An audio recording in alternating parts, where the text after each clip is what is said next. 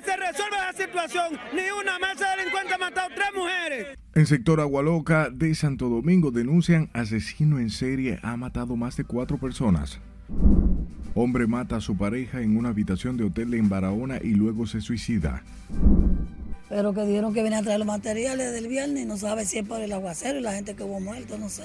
Continúan a la intemperie las familias que perdieron sus viviendas durante incendio en Mandinka. No es un órgano creado por tratado cuyas decisiones no son obligatorias. Procuraduría Elmires descalifican informe de la ONU sobre supuesta violación a los derechos a Alain. Ministro de Economía asegura deuda pública sigue siendo sostenible para el país. Padrón de electores para las municipales de febrero supera los 8 millones. Gobierno mantendrá invariables precios de los combustibles para esta semana. Y se activan las ventas en comercio de la capital por el Viernes Negro.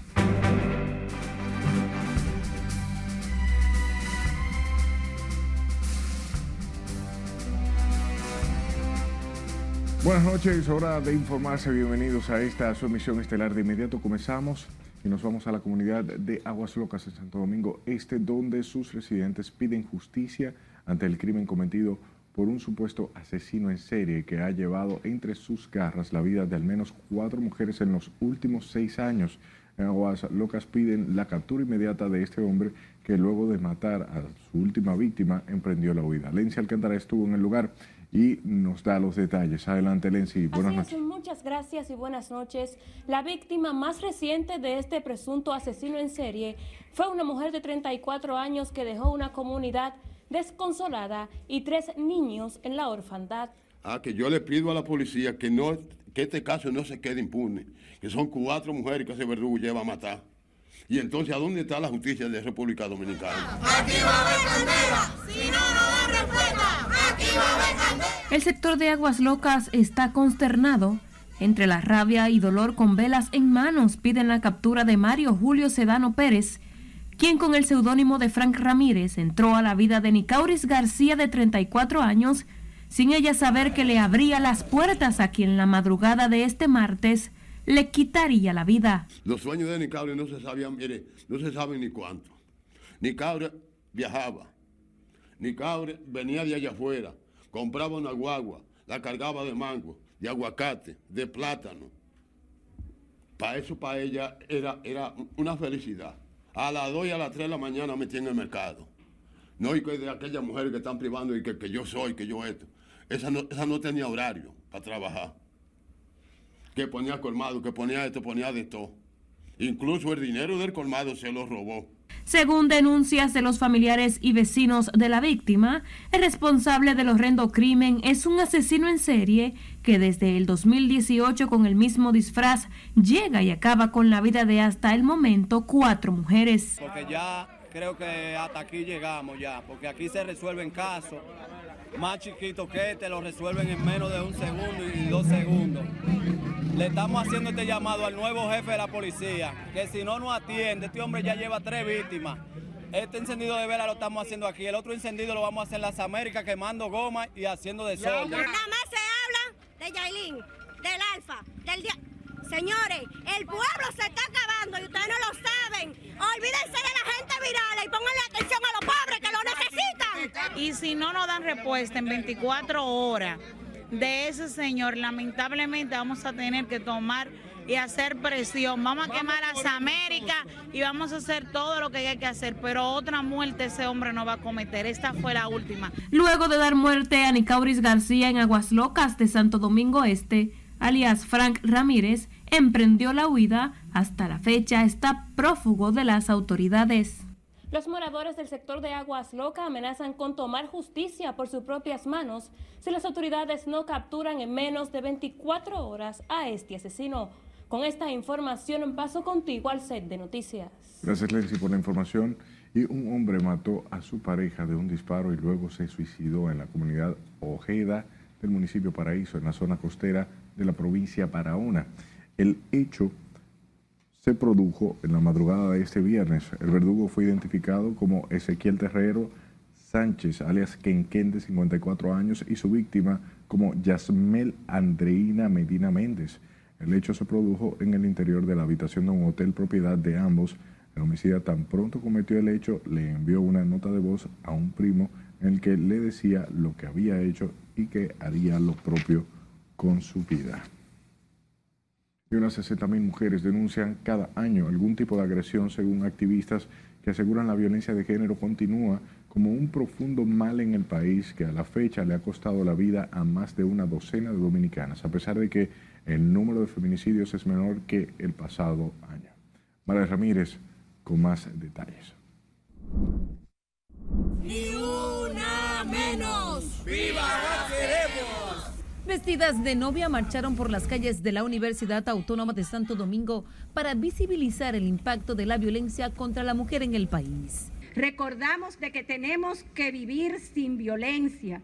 Queremos que se apliquen las convenciones internacionales, la constitución de la República y nuestras leyes. Necesitamos más políticas públicas que generen impacto, más educación, más prevención para que no tengamos como tenemos ahí los nombres de nuestras víctimas. Como una manera de sensibilizar a la sociedad, a la familia universitaria, a los hombres y a todos y todas de la necesidad de crear una cultura de respeto al derecho de las mujeres. Todos sabemos el flagelo de los feminicidios el flagelo de la violencia contra la mujer. En lo que va de año, la República Dominicana ha visto partir a más de 53 mujeres víctimas de feminicidio, unos cinco menos que en el 2022 según datos oficiales, pero las agresiones contra decenas continúan, advierten feministas. Al Ministerio de la Mujer de que debe de aplicar políticas públicas, es decir, que generen una educación para que no existan tanta violencia contra la mujer y que se le dé un seguimiento. Para detener este sangramiento de la sociedad dominicana, perdiendo a sus mujeres, que somos una base fundamental de toda de todo el país. Si este país se sostiene, se sostiene por las mujeres que desde el trabajo no remunerado mantenemos permanentemente a la familia. La violencia que está asociada a las desigualdades, a la cultura machista, encuentra a la mujer dominicana con una gestión de gobierno que se está preocupando de ponerlas en el centro de las políticas públicas. En el marco del Día de la Eliminación de la Violencia contra la Mujer, estudiantes de escuelas públicas también marcharon en rechazo a la violencia de género e intrafamiliar. Estos grupos esperan que se logren cambios en la sociedad que ponga fin a este flagelo que deja a decenas de niños huérfanos en el país cada año. Margaret Ramírez, RNN. Hablamos del Centro para la Educación y el Desarrollo en Santo Domingo Este, se educa Inició este viernes el Festival Esperanza, iniciativa que tiene como objetivo concientizar a los jóvenes sobre la necesidad de evitar el matrimonio infantil y la prevención del embarazo en adolescentes. De igual manera, a través de este espacio se busca sensibilizar a la población en sentido general para erradicar la violencia hacia la niñez y la adolescencia. Porque entendemos que está bueno de lamentarnos, está bueno de quejarnos de la violencia, y necesitamos dar un paso hacia adelante.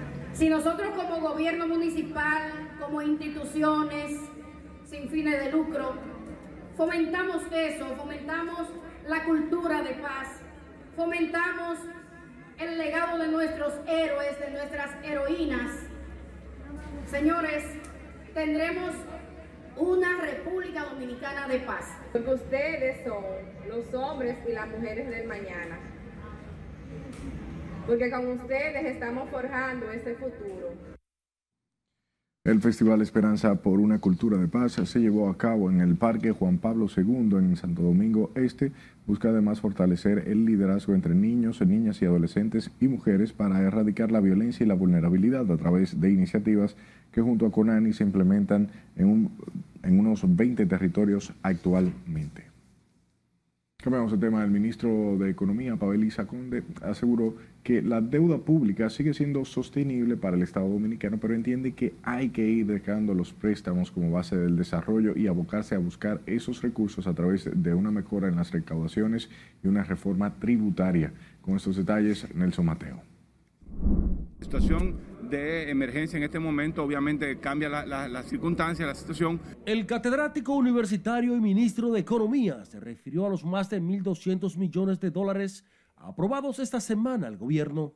Aclaró que son empréstitos contemplados en el presupuesto general del Estado que no desbordan la capacidad de pago. Yo creo que el tema de, de la deuda que es una, que es una, es una ocupación del gobierno. Tenemos que ir también pensándolo eh, a largo plazo. En este momento es manejable, pero tenemos que resolverlo, tenemos que reducir el, el, el nivel eh, de dependencia que tiene el, el financiamiento público de, de, de la contratación de deuda. Abeliza, aunque considera necesarios los préstamos, está seguro de que ya es momento de sustituir el endeudamiento por otros modelos de gestión financiera. Elevando los recursos fiscales, racionalizando más el gasto público, haciendo lo que tenga más, más efectividad, una, una ir, ir, continuar transformando la fiscalidad a más largo plazo. El funcionario palaciego asegura además que el gobierno cuenta con los fondos suficientes para ir en auxilio de los pueblos y su gente afectados por el diluvio del fin de semana.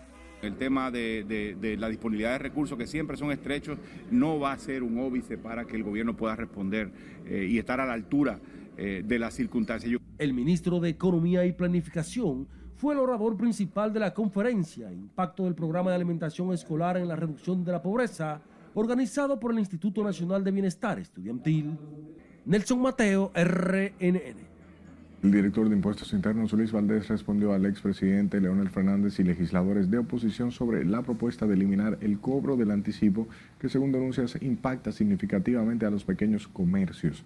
Al ser cuestionado sobre el tema, Valdés se limitó a ofrecer detalles sobre el tema, recordando que las pasadas gestiones no hicieron nada en ese sentido. Esta gente estuvieron uno 12 y otro 8 años en el poder y no lo eliminaron. Entonces, no sé por qué ahora lo plantean, si ellos no lo hicieron. No. En otro orden, el director de la DGI recordó a los propietarios de vehículos que tienen el plazo hasta el 18 de enero para renovar sus marbetes y así evitar cargos por mora y multas de tránsito. Con el pago de este impuesto, el gobierno espera recaudar más de 2.500 millones de pesos.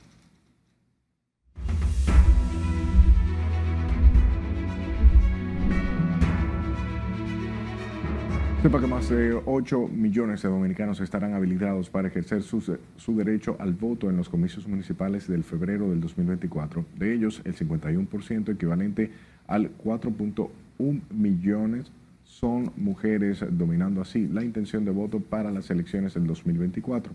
María Ramírez con esta historia. Este registro que abarca el Distrito Nacional, las 31 provincias y 158 municipios supera con 575.219 electores más el listado de sufragantes de las elecciones del 2020. Esta cantidad de electores se distribuyen en 4.298 recintos y 16.857 colegios electorales a nivel nacional. Las mujeres hábiles para ejercer el derecho al voto representan la mayoría con 4.156.628 para un 51.28% frente a 3.948.523 de hombre, que representan un 48.72%. Al referirse a las edades, el 20% está en el rango entre 31 y 40 años, un 17% entre 41 a 50 y un 16 entre 18 y 28. Santo Domingo es la provincia que más electores tiene, con 1.829.579, es decir, un 22%, seguida por el Distrito Nacional con 918.021 y Santiago con 915.067. En cuanto a los municipios, lo encabeza Santo Domingo Este, seguido de Santiago y Santo Domingo Norte.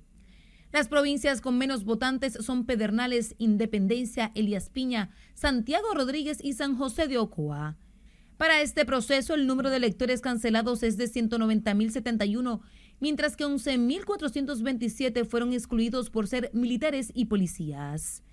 Los desnacionalizados son dos y un individuo fue inhabilitado por su plantación. Margaret Ramírez, RNN.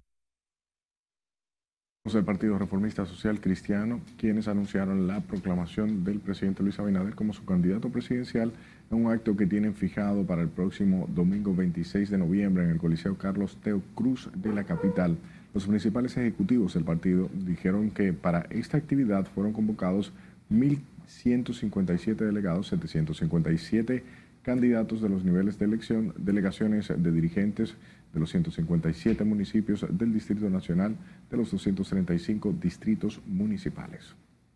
De que el próximo domingo 26 estaremos iniciando la campaña de nuestro candidato presidencial, el licenciado Luis Rodolfo Abinader Corona, que lo haremos en un acto multitudinario a celebrarse en el Coliseo Carlos Teo Cruz a partir de las 9 de la mañana. Al mismo se han convocado alrededor de 10 mil personas. Con el Partido Reformista serían 22 los movimientos y partidos políticos que llevan a Luis Abinader como su candidato presidencial para los comicios del año. El candidato a la presidencia del Colegio de Abogados de la República, Joan López, presentó su propuesta de trabajo y el equipo que lo acompañará a nivel nacional durante un acto donde reinó gran entusiasmo y se pactó por el compromiso de asumir la gestión con la integración de todos los abogados del país. López se comprometió a dignificar la vida de los profesionales del derecho de ganar la presidencia de ese gremio. Bueno, los abogados del país eh, están ávidos de un colegio de abogados que les represente y que represente las mejores causas de lo que son las aplicaciones de política pública que pudieran estar dentro del beneficio para que todo lo que tenga que ver con educación continua, con asistencia social, con empoderamiento y esa recuperación de confianza que nosotros estamos enarbolando para que el Colegio de Abogados se posicione.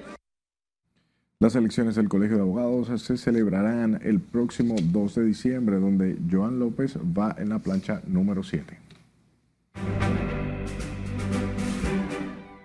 Nuestro primer corte de la noche. Al regreso les contamos cuántos rehenes israelíes fueron liberados y entregados a la Cruz Roja. Además, la Procuraduría y el MIREX responden a grupos de detenciones arbitrarias de la ONU. Sobre caso Jean Alain Rodríguez. Y en las económicas, la economía dominicana creció un 3.6% en octubre, el mayor crecimiento del año. Ya regresamos.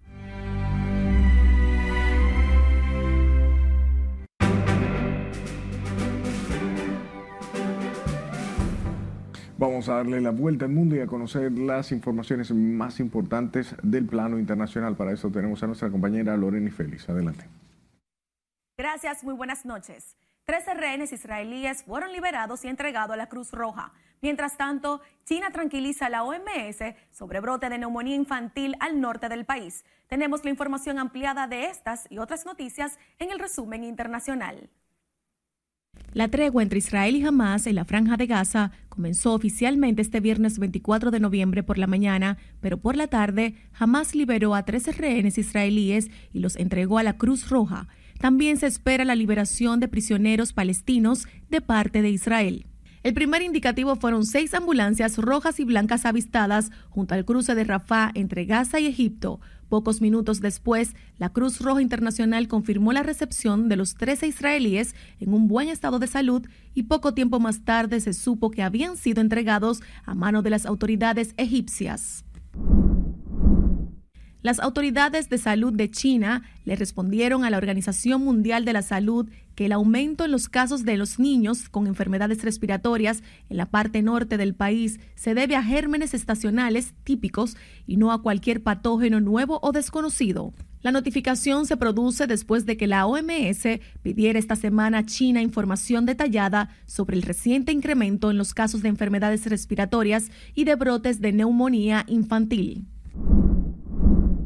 El presidente del gobierno español, Pedro Sánchez, anunció este viernes que España enviará cuatro toneladas de equipos médicos a hospitales egipcios para que puedan atender a los evacuados de la franja de Gaza debido al conflicto entre Israel y Hamas. Sánchez hizo este anuncio en una comparecencia conjunta con el presidente de Egipto, Abdel Fattah al-Sisi, y el primer ministro belga, Alexander De Croo, tras la reunión que mantuvieron en el Cairo en el marco de la gira que realizan los dos líderes europeos por Israel, Palestina y Egipto. Ecuador registró 277 feminicidios entre el 1 de enero y el pasado 15 de noviembre, informó este viernes la Asociación Latinoamericana para el Desarrollo Alternativo. Este doloroso monitoreo que realizamos desde la sociedad civil incluye al menos 150 feminicidios relacionados con sistemas criminales, 113 feminicidios íntimos y 14 transfeminicidios, detalló la aldea en un comunicado. Las autoridades colombianas capturaron en Cartagena de Indias a ocho personas, entre ellos dos policías que supuestamente hacen parte de una banda criminal que reclutaba mujeres para luego obligarlas a prostituirse, informó este viernes la Fiscalía. De acuerdo con el ente acusador, los delincuentes tenían una página web que le ofrecían viajes, hospedaje, alquiler de casas de lujos y yates y despedidas de solteros a hombres mayores, especialmente a extranjeros. Bomberos rusos salvaron hace dos años a una gata llamada Marusia de una muerte segura. Hoy, la felina de tonos grises emprende un viaje de trabajo para ayudar a los militares rusos que se encuentran en la zona de la operación especial en Ucrania. Según explicó a Rukli, la portavoz de la sede del Ministerio de Situaciones de Emergencia de Rusia en la provincia de Oriol, Natalia Okulova, recibieron una solicitud del frente pidiendo una gata que les ayudara a luchar contra los ratones. Efectivamente, el problema es bastante grave, los insumos pueden terminar dañados y en general no es muy seguro, aclaró. Fue entonces cuando empezaron a pensar en cómo podrían ayudar. En eso consiste su trabajo, en ayudar en cualquier situación, y decidieron que la tarea está a la altura de su colega Marusia, señaló a Kulova. En estos momentos, la fiel compañera de los bomberos de Oriol se encuentra en un tren de camino a uno de los puntos de despliegue de los militares, donde defenderá con garras y dientes sus víveres. Qué buen trabajo le encontraron a esta gatita. Estamos muy conscientes de que va a ser un excelente trabajo en esta nueva misión. Hasta aquí las internacionales. Continuamos con la emisión estelar de Noticias RNN. Retornamos a nuestros horizontes. El Poder Ejecutivo dispuso la entrega en extradición de los dominicanos Ricardo Antonio Fabián Grullón y Joen Fri Trinidad a las repúblicas de Costa Rica y Argentina, respectivamente. Las mismas están contenidas en los decretos 602-23 y 604-23 del 24 de noviembre. La solicitud de Ricardo Antonio Fabián Grullón fue emitida el 10 de julio del presente año, mientras que la de Joen Free Trinidad se emitió el 29 de septiembre. Hablamos del Ministerio de Relaciones Exteriores y la Procuraduría General de la República, quienes calificaron como no vinculante el informe del grupo sobre las detenciones arbitrarias de la ONU con relación a la supuesta violación de derechos al ex procurador Jan Alain Rodríguez. Juan Francisco Herrera se encuentra en la Cancillería y nos da los detalles. Adelante, Juan Francisco. Gracias, buenas noches. Jenny Berenice calificó como infundadas las acusaciones que hace el ex procurador Jan Alain Rodríguez.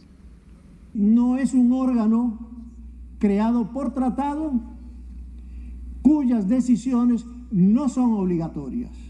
Fue en una rueda de prensa que el canciller Roberto Álvarez y la directora de persecución del Ministerio Público, la procuradora adjunta Jenny Berenice Reynoso, que emitieron una comunicación conjunta donde descalifican el grupo sobre detenciones arbitrarias. El grupo de trabajo sobre la detención arbitraria es un órgano que no fue creado por un tratado, sino por una resolución, como dije, del Consejo de Derechos Humanos que fue a su vez establecido por una resolución de la Asamblea General de la OEA, perdón, de las Naciones Unidas. No tiene capacidad alguna para emitir sentencias, como sí puede, por ejemplo, como dije, la Corte Interamericana de Derechos Humanos. Pero tampoco tiene el grupo de trabajo competencia alguna para ni siquiera emitir un dictamen atributo que sí tiene el Comité, por ejemplo, de Derechos Humanos de las Naciones Unidas. la procuradora adjunta Jenny Berenice indicó que el ex procurador Jean Alain Rodríguez, con esa actuación, solo busca entorpecer el proceso legal que se le imputa. Porque en ninguna circunstancia República Dominicana puede pasar por alto tantas falsedades y difamaciones en contra del país, del sistema de justicia, de la Procuradora General de la República, Miriam Germán Brito. Sí, porque el acusado Jean Alain Rodríguez no le dijo ni su defensa al país que en su apoderamiento al grupo volvió a repetir todas las falsedades que dijo ante el Consejo de la Magistratura en contra de la Procuradora Miriam Germán Brito y su hijo con condiciones especiales. Pero tanto el canciller Roberto Álvarez como la procuradora Jenny Berenice reaccionaron de manera contundente contra el informe. Usted ha acusado Jean Alain Rodríguez Sánchez. No nos va a chantajear ni a intimidar. No lo logró en el pasado como Procurador General de la República, ni ahora como acusado de graves hechos de corrupción. Cuando se emiten declaraciones u opiniones infundadas como la de este grupo de trabajo, se generan anticuerpos de rechazo a nivel nacional que hacen más ardua lograr la aceptación de la labor del resto de las entidades que sí hacen un buen trabajo. La Procuraduría indicó que en los próximos días estarán enviando la respuesta oficial a ese grupo de trabajo, aunque sus decisiones no sean vinculantes. Tanto la Cancillería como la Procuraduría General de la República emitirán un documento para expresar la posición. Vuelvo contigo. Gracias, Juan Francisco. Y la Cámara de Comercio y Producción de Dajabón Comerciantes y Religiosos realizaron este viernes un encuentro con la prensa en busca de alternativas viables que contribuyan a dinamizar el intercambio comercial. Nuestro compañero Domingo Popoter nos pone al tanto. Con la intermediación de la parroquia Solidaridad Fronteriza y la Cámara de Comercio, se llevó a cabo un encuentro entre comerciantes y sectores productivos de la zona, a fin de implementar iniciativas dirigidas a impulsar el dinamismo económico pese a las confrontaciones entre Haití y República Dominicana. Exigieron la apertura de la frontera sobre un marco legal que asegure un comercio justo y equitativo. Que se le dé apertura a este mercado porque es la economía de, de, la zona fronteriza. Entonces nosotros queremos que tengamos igualdad con otros sectores que, que están en exportación y nosotros aquí lo que estamos en el chiripeo.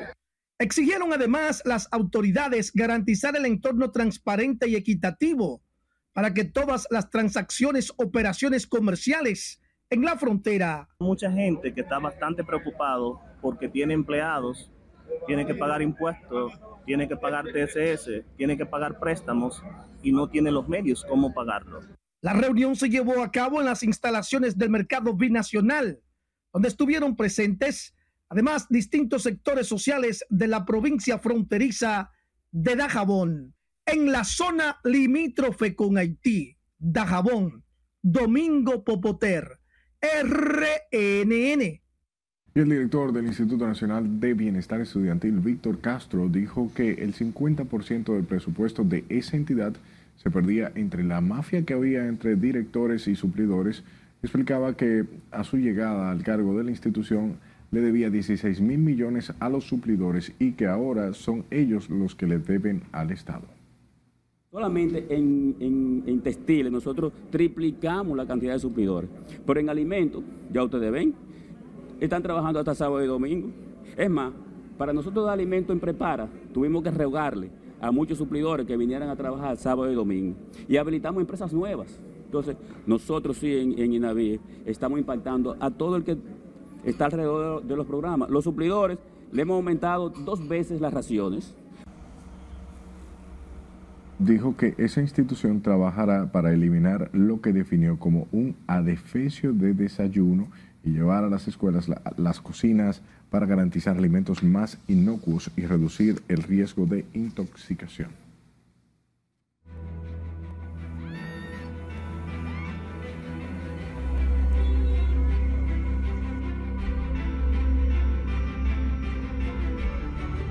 Comunitarios en zonas vulnerables del Distrito Nacional clamaron por ayuda al gobierno debido a que perdieron todas sus pertenencias luego de las inundaciones provocadas por el paso del disturbio tropical que impactó el país el pasado fin de semana. Nuestra periodista Liliani Martínez con más.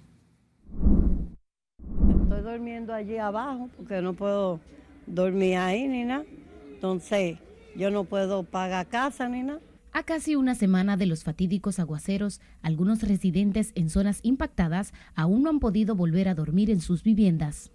Camas, neveras y estufas forman parte de los enseres que hoy lamentan haber perdido los moradores con el diluvio que anegó por completo sus hogares. Están ahí la cama virada para arriba y lo que se pudo botar se botó. Sí. ¿Qué pudo recuperar? ¿No pudo recuperar muchas no, cosas? mis dos camas están ahí. Otros que se arriesgaron a permanecer en sus residencias durante las torrenciales lluvias dicen sentirse desamparados. Nos inundamos, mira que todavía estamos lavando, todavía estamos lavando porque nos, la casa nos llenó de agua todo, se nos dañó traste, se dañó todas las sábanas, que estamos lavando las que nos quedaron. Eh, los niños están apretados y con, hasta con el dengue. Yo me quedé aquí porque usted sabe, por aquí hay mucho ladrón. Entonces yo soy madre soltera, yo no tengo un hijo mío. Él se fue a trabajar yo tuve que quedarme en la casa, no había luz. Usted sabe que para uno irse a refugiar, tiene que dejar una persona aquí en la casa. Entonces, si uno se va, más o menos, se le roban todo. La población de estas localidades pidieron a las autoridades ir en su auxilio. Puede hacer que lleguen alguna ayuda, yo estoy viendo que están llegando algunas.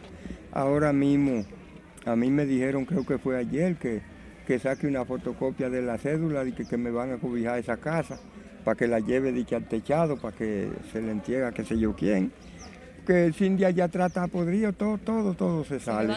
Barrios como La Ciénaga, Los Guandules y 27 de febrero forman parte de las zonas de peligro de la ciudad capital, donde las familias tienen que abandonar por las inundaciones.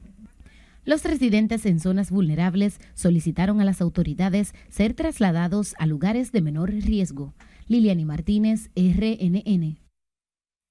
Tras el paso del disturbio tropical que afectó gran parte del país con fuertes lluvias el pasado fin de semana, una señora de 95 años de edad, residente en Cabral, Barahona, solicitó ayuda de las autoridades en la reparación de su vivienda, la cual dijo sufrió daños severos.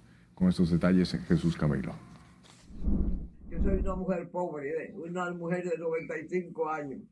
Ayúdame, por favor. Consciente de los daños causados por las lluvias del fin de semana pasado, doña Digna Alcántara, de 95 años de edad, deploró que su vivienda es una de las miles que resultaron parcialmente afectadas por el fenómeno atmosférico. Doña Ronda, como también se le conoce en el barrio El Llano del municipio Cabral en Barahona, apeló a la sensibilidad de la primera dama Raquel Arbaje para que vaya en su auxilio. Para acá, pegar allá porque yo no puedo estar sentado ahí amanecí en ese lado. Y el colchón y la sábana y el colchón que tenía afuera, el peremilo. Solicitó gestionar la reparación de su humilde casa tras asegurar que el techo se está desplomando poco a poco y teme morir aplastada en cualquier momento. Tormenta de ahora, pasé el día y la noche echando, mis hijas echando el agua de la sala, se llenó la sala, se llenaron las tres habitaciones, se llenó el baño, se llenó todo amanecí sentada en una silla. La señora Digna Alcántara reconoce que por su edad y quien es sobreviviente de una trombosis no tiene fuerzas para trabajar y ganar el sustento diario. Jesús Camilo RNN. Comisión Presidencial de Apoyo al Desarrollo Barrial realizó este viernes operativos de fumigación en sectores de la circunscripción 3 del Distrito Nacional con el fin de mitigar el potencial riesgo de aumento de enfermedades virales a raíz de las inundaciones del fin de semana. Durante esta jornada, el presidente del organismo anunció que en lo adelante serán entregados en seres a las familias damnificadas por las lluvias. Tanto el presidente instruyó para que se evaluaran todas las familias inundadas. Hemos estado dándole comidas eh, eh, cocidas pero ahora vamos a fumigar y luego a partir de la semana que viene, cuando hagamos los procesos de emergencia de compra, entonces vamos a reponerle en algunos la totalidad y en otros parcialmente los ajuares y los efectos y los efectos electrodomésticos que se le han perdido. Los operativos de fumigación a cargo de la comisión se extendieron por los sectores María Auxiliadora, 27 de febrero, La Ciénaga y otros de la circunscripción 3, donde más de 2.500 familias resultaron afectadas con los torrenciales aguaceros. A propósito de la tragedia provocada por los aguaceros del pasado fin de semana, dejó al menos 30 muertos y graves daños a estructuras de distintos puntos del país, el Ministerio de Obras Públicas reafirmó este viernes su compromiso de fortalecer la capacidad de respuesta para evitar resultados fatales ante los embates de la naturaleza. Laura Mar nos cuenta. Para continuar en el trabajo el ministro de Obras Públicas de Ascensión considera que controlar la furia de la naturaleza escapa de la posibilidad de los humanos, aunque no la responsabilidad de las autoridades de desarrollar mecanismos de protección. Al recordar las víctimas mortales por el disturbio tropical que el pasado sábado golpeó sin clemencia el territorio dominicano, dejando a su paso luto y desaliento, el funcionario dijo que la tragedia debe servir para fortalecer los mecanismos preventivos y la capacidad de respuesta. Renovar el esfuerzo y el compromiso que debemos de hacer para que estos fenómenos que son inevitables y que siempre van a traer algún tipo de dolor, nuestro esfuerzo, nuestro empeño y nuestro sacrificio pueda limitarlo y disminuirlo al espacio con que las limitaciones humanas nos están dadas a poder hacer visiblemente conmocionado de Línea Ascensión, informó que por el momento y hasta nuevo aviso está prohibido cualquier tipo de celebración en el Ministerio de Obras Públicas en solidaridad con los familiares de las víctimas. Porque este es un momento de recogimiento y es un momento de pensar en esas personas que de distintas maneras perdieron la vida y es y debe de ser un motivo para redoblar el esfuerzo, el empeño y la responsabilidad de esta institución. Al encabezar una misa de acción de gracia en la catedral por el 86 aniversario de la institución, de Línea Ascensión elevó una plegaria por el descanso eterno de las víctimas del pasado sábado y el consuelo de sus familiares. Laurila Mar, RNN. El gobierno dispuso este viernes mantener el subsidio a dos de los combustibles más consumidos por la población dominicana, con lo que asume 115 millones en subsidios. La información la dio a conocer el viceministro de Comercio Interior del Ministerio de Industria y Comercio y MIPIMES, Ramón Pérez Fermín. El gasol regular, al que se le aplicará un subsidio de más de 20 pesos por galón, y el óptimo, el cual se aplicará un subsidio de 12 pesos por galón. Esta decisión representa un sacrificio fiscal de casi 115 millones de pesos, solo para esta semana. Nuevamente, el gobierno del presidente Luis Abinader reitera su compromiso solidario con todos los dominicanos, en especial con los que menos pueden. Informó que el gobierno ha decidido mantener el subsidio en dos de los combustibles más utilizados por la población para la semana del 25 de noviembre al día 1 de diciembre de 2023.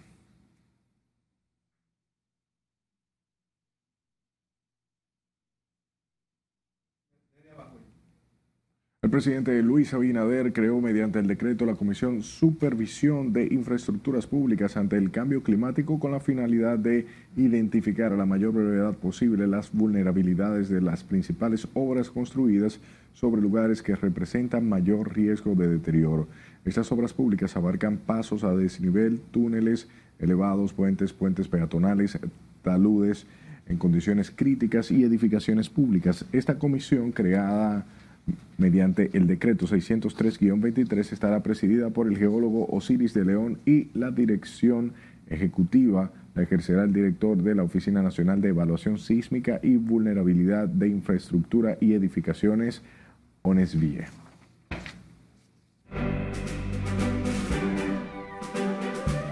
¿Cuánto creció la economía dominicana en el mes de octubre y cuánto se redujo el nivel de la deuda pública? Martín Adames con estas informaciones. Adelante. Gracias y buenas noches. De acuerdo al indicador mensual de actividad económica IMAE, octubre registró un crecimiento de 3.6%, superior al 2.6% del tercer trimestre del año y al 3.1% del mes anterior. Octubre ha sido el mes de mayor crecimiento en lo que va de año, de acuerdo al indicador mensual de actividad económica IMAE, puesto que en dicho mes esta medición registró un crecimiento de 3.6%, superior al 2.6% del tercer trimestre y al 3.1% del mes anterior. Así lo informó el Banco Central, mientras destacó que la economía alcanzará su ritmo de crecimiento potencial en el próximo año 2024, conforme a su sistema de pronósticos. También destacaron que los desembolsos de préstamos por un total de 158 mil millones de pesos colocados para los sectores productivos y hogares a tasas de interés no mayores al 9.0% anual fue una de las medidas de estímulo económico durante este año. El nivel de deuda pública del Estado Dominicano en el sector público no financiero cerró el mes de octubre en 45.8% del Producto Interno Bruto, para una reducción de 3.9% con relación a su valor en agosto de 2020. En agosto de 2020, el nivel de deuda pública con relación al PIB era de 56.6%, por lo que el actual 45.8% refleja 3.9% menos. El ministro de Hacienda, Jochi Vicente, destacó que esta reducción se ha podido lograr pese a los choques externos que el Estado ha tenido que enfrentar, como la pandemia del COVID-19, la guerra en Ucrania y varias vaguadas y tormentas tropicales. En el Congreso se buscará bajar el precio de la gasolina en Colombia hasta 1.100 pesos mediante un proyecto de ley que pretende encontrar puntos en común para aliviar el bolsillo de los ciudadanos y las arcas del Estado. El proyecto de ley pretende que no se cobren más en Colombia los impuestos del IVA general, el IVA al distribuidor y el impuesto nacional a la gasolina. Interesante proyecto de ley propuesto en Colombia, ojalá y sea aprobado, ya que traería un gran alivio a los consumidores. Hasta aquí las económicas, continúe con la emisión estelar de noticias RNN. Volvemos a comerciales. Cuando estemos de vuelta, afectados por incendio en Mandinga, piden a las autoridades ir en su auxilio. Además, apresan a tres personas vinculadas a decomiso de drogas en San Pedro de Macorís.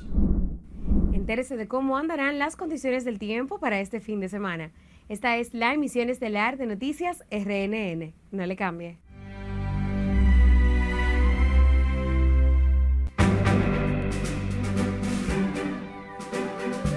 Gracias por darnos de su tiempo a pocos días de cumplirse un mes de que ocurrió el siniestro en Mandinga en la que se quemaron unas 11 casitas. Los afectados esperan que las autoridades vayan en su auxilio. Nuestra compañera Margarita Ipre nos dice más.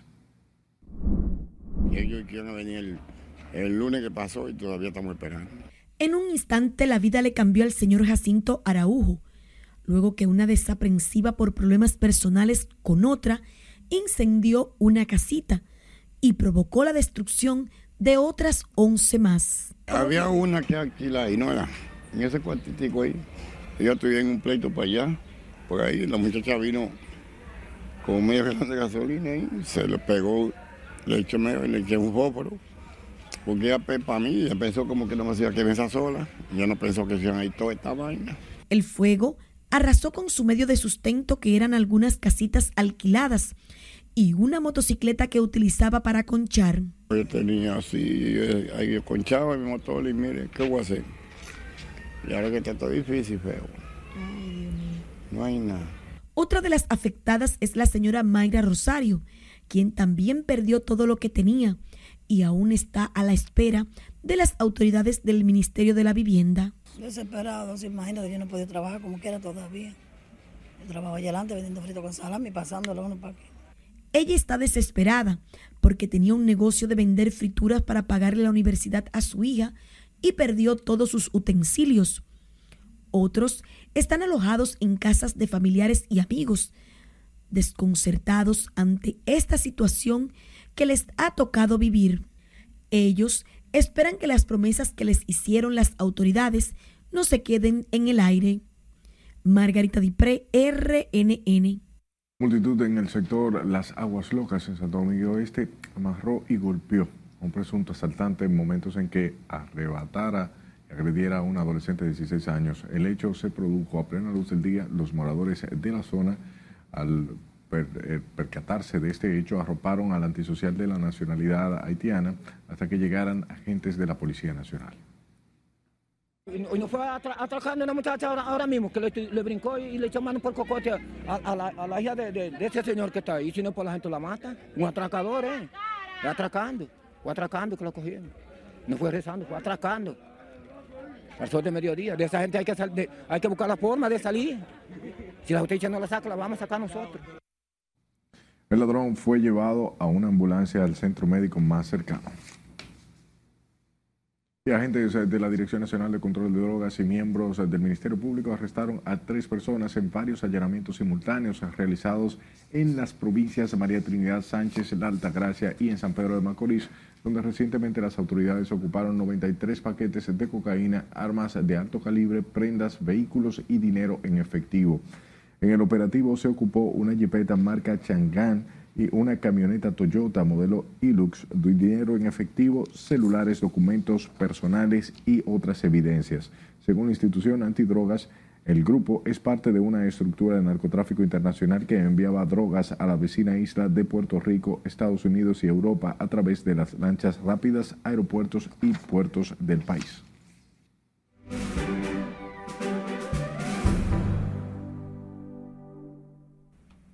Buenas noches, soy Mía Sánchez con otro informe meteorológico.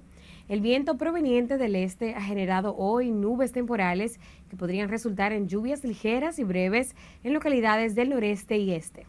No obstante, se anticipa que las lluvias seguirán siendo limitadas en la mayoría de las provincias del país, predominando un cielo con nubes dispersas durante el resto de la noche y también de la madrugada. Durante este fin de semana en la República Dominicana, una vaguada y los vientos húmedos contribuirán a precipitaciones de moderadas a fuertes. Se espera un aumento en el potencial de lluvias hacia el final de la tarde y también durante la noche. El sábado, factores predominantes generarán lluvias en el norte, cordillera central, sureste y noreste, junto con una nubosidad dispersa a nivel nacional.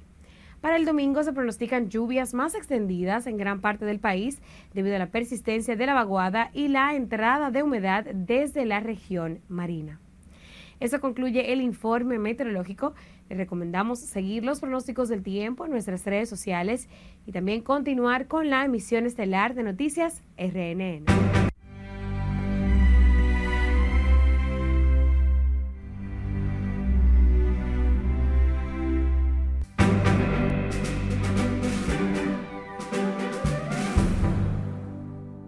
De deporte con nuestra compañera Johanna Núñez. Adelante.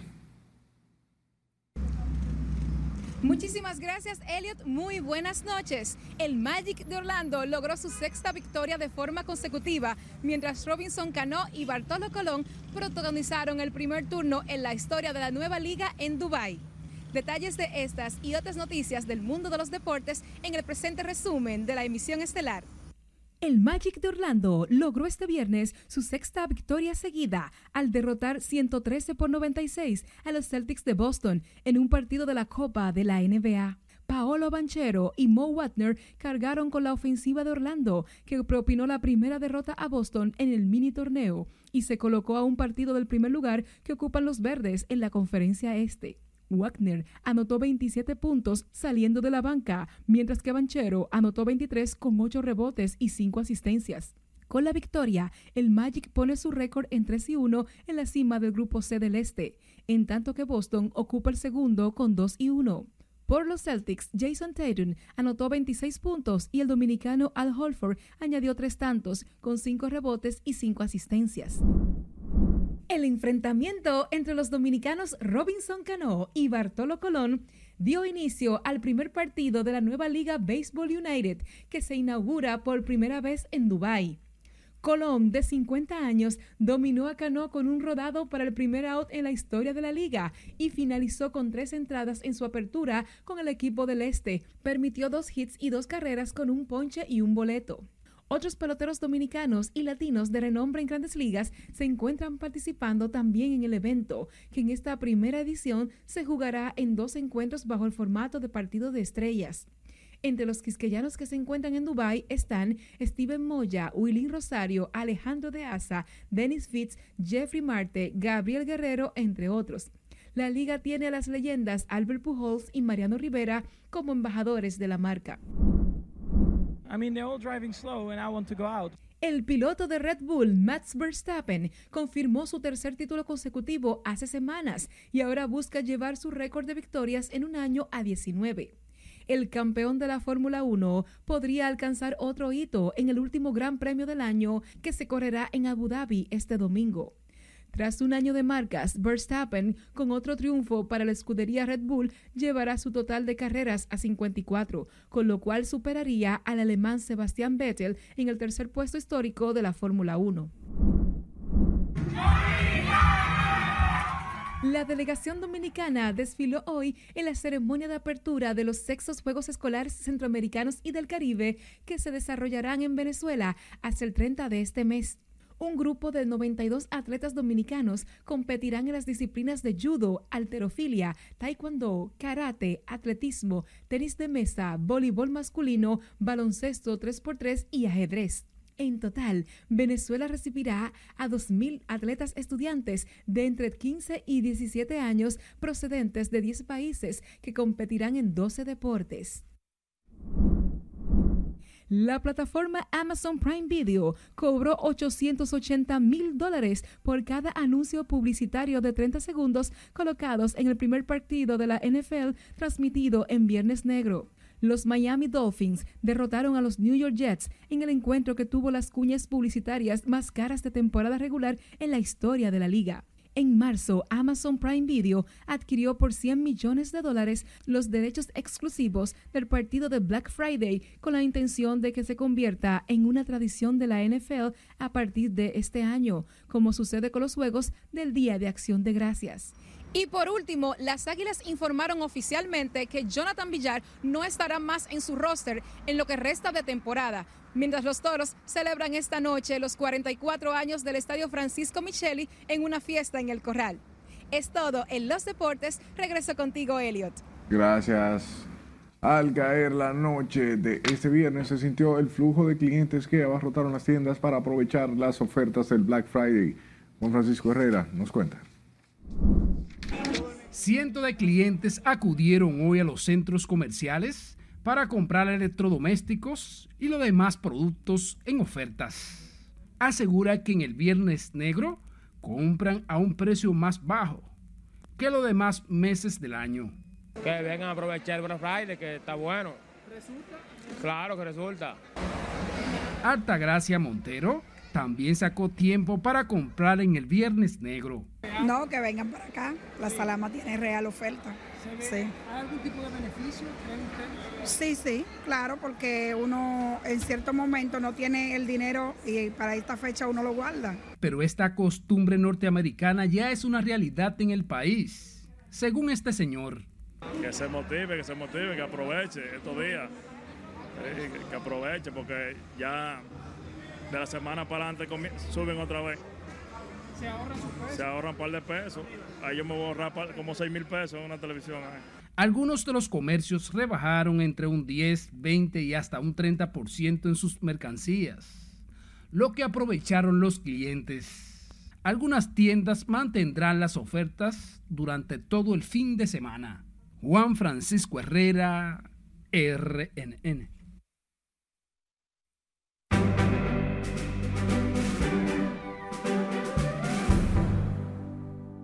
Chino Miranda sorprende con anuncio de su boda y Paris Hilton se convierte en madre por segunda ocasión. Nuestra compañera Ivonne Núñez con el arte y el espectáculo.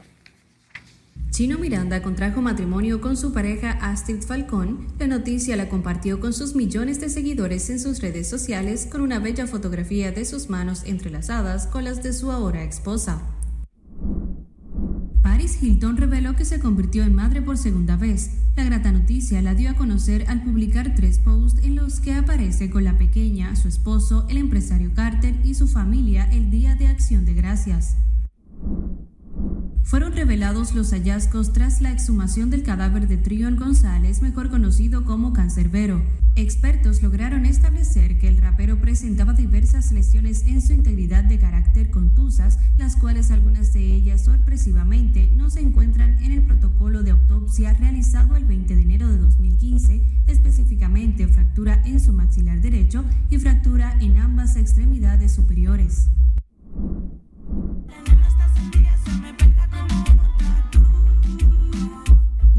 La colaboración de West llegó a todas las plataformas digitales dispuesta a convertirse en uno de los hits de esta temporada. Las cantantes colombianas volvieron a trabajar juntas después de Me Tengo que Ir, tema que está disponible en Mañana Será Bonito, Bichota Season de La Bichota, y en esta ocasión regresan con un reggaetón sensual que formará parte del álbum Orquídeas de Caliuchis.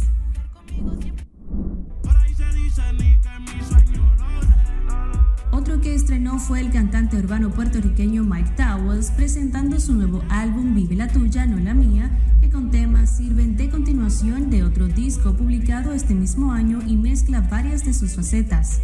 El trabajo de estudio cuenta con 22 canciones inéditas más el éxito La La que acumula más de 614.9 millones de reproducciones en Spotify. En RNN Diversión, Ivonne Núñez. Gracias por su atención hasta este momento. Pase feliz resto de la noche.